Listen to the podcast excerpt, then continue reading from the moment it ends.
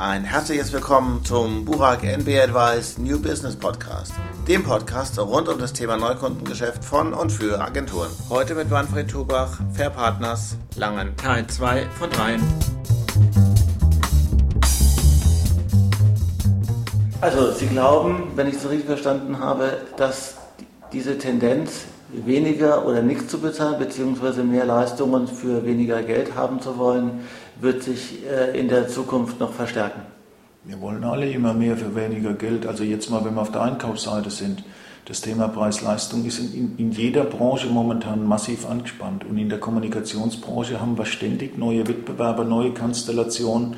Jeder versucht in irgendeiner Art Zugang zu Kunden zu finden und ist immer ein Stück weit gewillt, ähm, ja, sich mehr einzubringen, zu prostituieren, was auch immer. Ähm, und ganz klar, derjenige, der, der seinen Bestandskunden hat, findet das natürlich ganz schrecklich, was andere mit tun. Und er sagt, ich würde es nie bei einem anderen machen, aber komischerweise, ähm, ja, irgendeiner tut es. Das ist wie mit dem Seitensprung. Von daher, Sie finden keinen, der am Sonntagmorgen vor der Kanzel steht und fröhlich bekennt, was er alles am Donnerstag gemacht hat. Ja, und es gibt auch denjenigen, der massiv beklagt, dass bei seiner Kundschaft Wettbewerbsagenturen eben ähm, zu einem kostenlosen Pitch antreten. Jetzt oder eben Kreativergebnisse kostenlos als Arbeitsprobe, als Projekteinstieg, als Neukundenakquisition verbuchen und er das natürlich ganz schrecklich findet, weil das direkt zu seinen Lasten geht.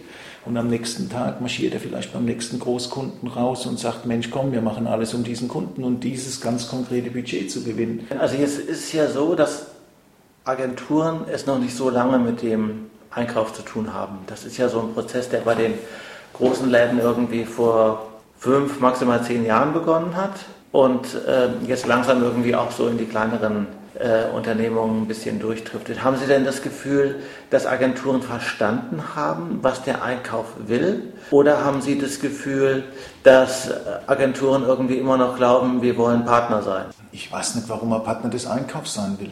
Ich kenne Einkäufer und die Guten. Die sind in der Lage, ihren Bedarf zu spezifizieren. Die sorgen für einen klaren, wettbewerbsorientierten Prozess. Sie haben Kriterien für eine Vergabe und wenn sie wirklich gut sind, kommunizieren sie die auch an die Lieferanten. Dann kann der Lieferant sich selbst in irgendeiner Art an den Kriterien ausrichten und besser werden. Wenn ich 100 Meter schwimmen soll, dann ist das was anderes Sie als kennen wenn Einkäufer, oder? Ja, wenn der Einkäufer gut ist, dann definiert er seine Kriterien und macht die transparent. Aha. Und das ist zum Beispiel jetzt in einem guten Briefingpapier, ähm, ist sowas drin und eine Ausbotenausschreibung. Und dann weiß ich als Agentur, um was es geht.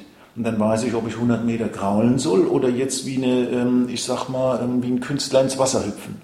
So. Und wenn das Thema klar ist, dann brauche ich kein Partner vom Einkauf zu sein, dann brauche ich dann nicht ein schönes Gesicht zu machen, sondern dann geht es darum, diesen Kriterien zu entsprechen.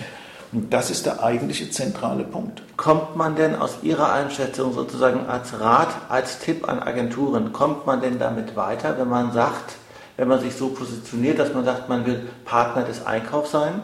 Ein normaler Einkauf will gar keinen Partner, sondern der will einfach, eine, der will immer mehr an Leistung, immer höher, also sozusagen die Latte wird tendenziell höher gehängt und dafür gibt es weniger zu essen. Das ist ein relativ einfaches Thema von einem Einkauf. Wenn was geht, dann wird er es nehmen. Ob der andere jetzt blau ist oder grün oder sonst was, äh, er wird es nehmen. Das ist einfach Teil seiner Zielvereinbarung und das, was er soll.